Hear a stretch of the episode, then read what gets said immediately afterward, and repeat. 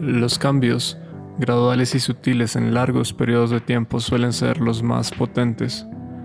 Cuando los percibes, es porque no hay forma de volver al estado inicial. Estamos a punto de alcanzar un grado más de temperatura. más, calor. En que el mundo podría calentarse 2 grados. Como estamos haciendo el planeta se habrá calentado entre 4 y 5 grados. Las temperaturas siguen subiendo hasta los 6 grados. En menos de un siglo tendremos que enfrentarnos nada menos que con la extinción total. Empecemos por el inicio. Esto es Parliamo.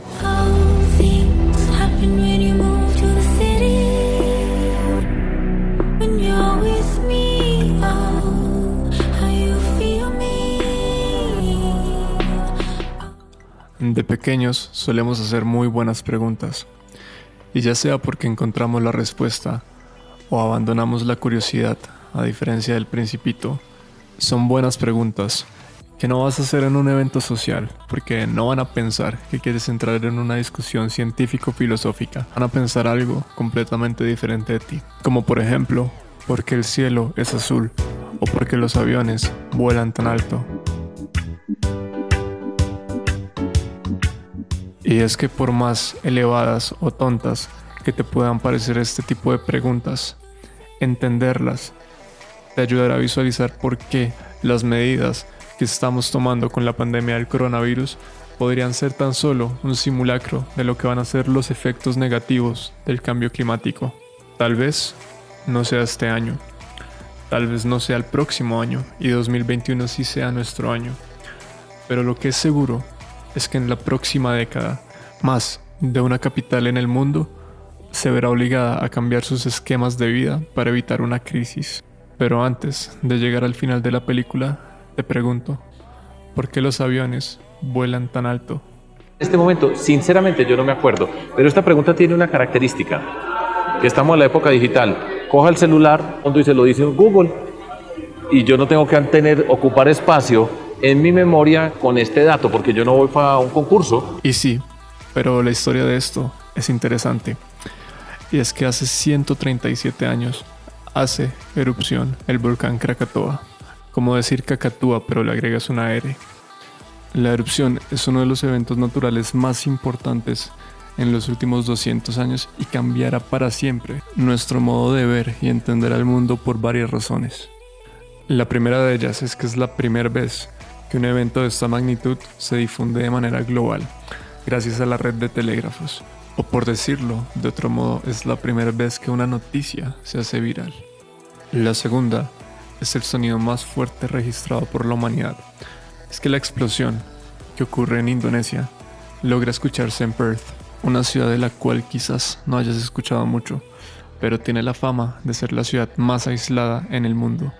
Y por supuesto, si es aislado, queda en Australia. Yeah, no, no, it's it, well, my mate's mum's had this shop for like 40 odd years. En comparación, es como si una explosión que ocurriese en Bogotá se escuchará en Buenos Aires. Esa fue la magnitud de Krakatoa. La tercera responde en parte la pregunta ¿por qué los aviones vuelan tan alto?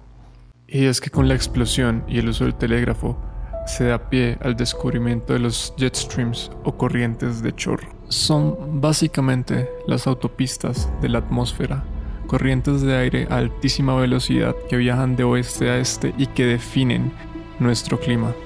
La erupción de Krakatoa generó una columna de humo tan alto que llegó a estas autopistas y a los pocos días se avistaban las cenizas de ese volcán en distintas partes del mundo. Todo este material que expulsa el volcán cambiaría en los años siguientes la temperatura de la Tierra y hasta en un siglo después la temperatura de los océanos.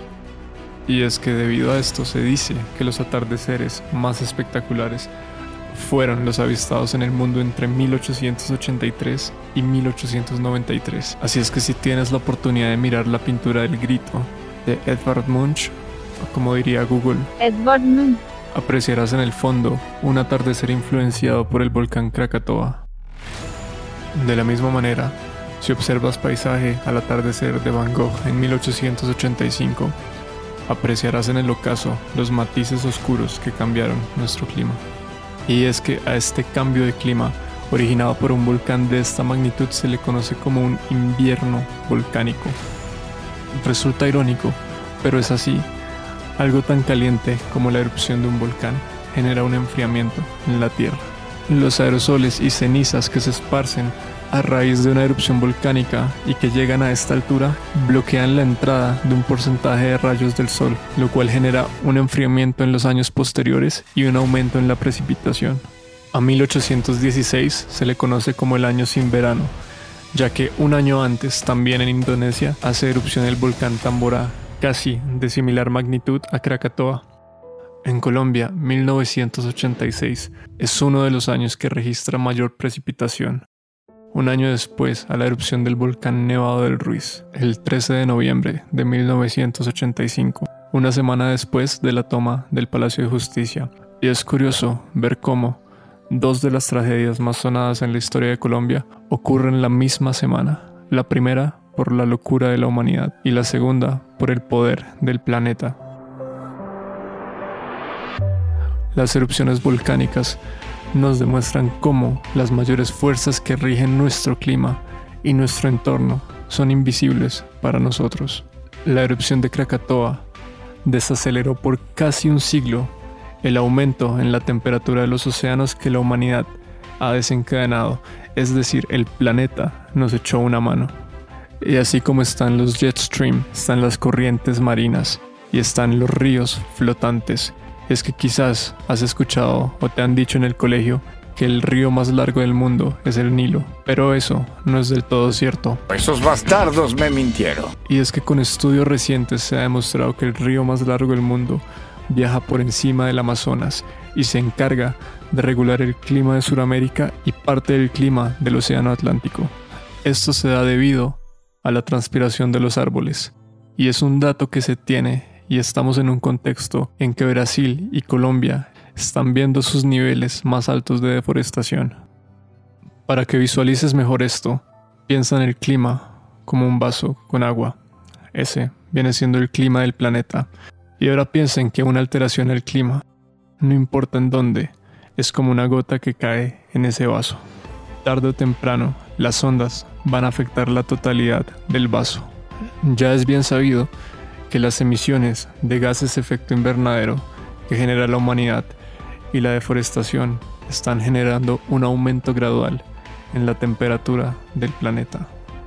Y tal vez te preguntes cuál aumento si hoy hizo mucho frío en la madrugada. Y tiene que ver más con el aumento en el promedio de la superficie de la Tierra, y es que ha aumentado casi un grado en el último siglo. Tal vez uno o dos grados no te parezcan mucho, pero no pensarías lo mismo si pasas de tener fiebre de 38 a 40 grados. Pero para no ser repetitivo en un tema del cual se ha escrito y hablado mucho como es el calentamiento global, piénsalo del siguiente modo. En términos generales, los fluidos, agua, aire, viajan de zonas de alta a zonas de baja presión. Este es uno de los conceptos más importantes de los cuales puedes investigar. Y si no fuera así, cada vez que bajas el retrete, estarías del lado equivocado. Siempre sale con unas frases divinas, Este principio y el movimiento de la Tierra ha permitido la creación de estas corrientes que generan el clima de la Tierra. Y la cuestión es que estas corrientes están en función de la temperatura y aquí entra en juego el calentamiento global. Pues no se sabe con exactitud cómo ese aumento en la temperatura va a afectar de manera definitiva a estas corrientes y eso se traduce en incertidumbre. Y cuando mezclas incertidumbre y naturaleza en la misma copa, eso se traduce en crisis. Y puntualmente, el recurso del cual tendremos mayor incertidumbre es el agua.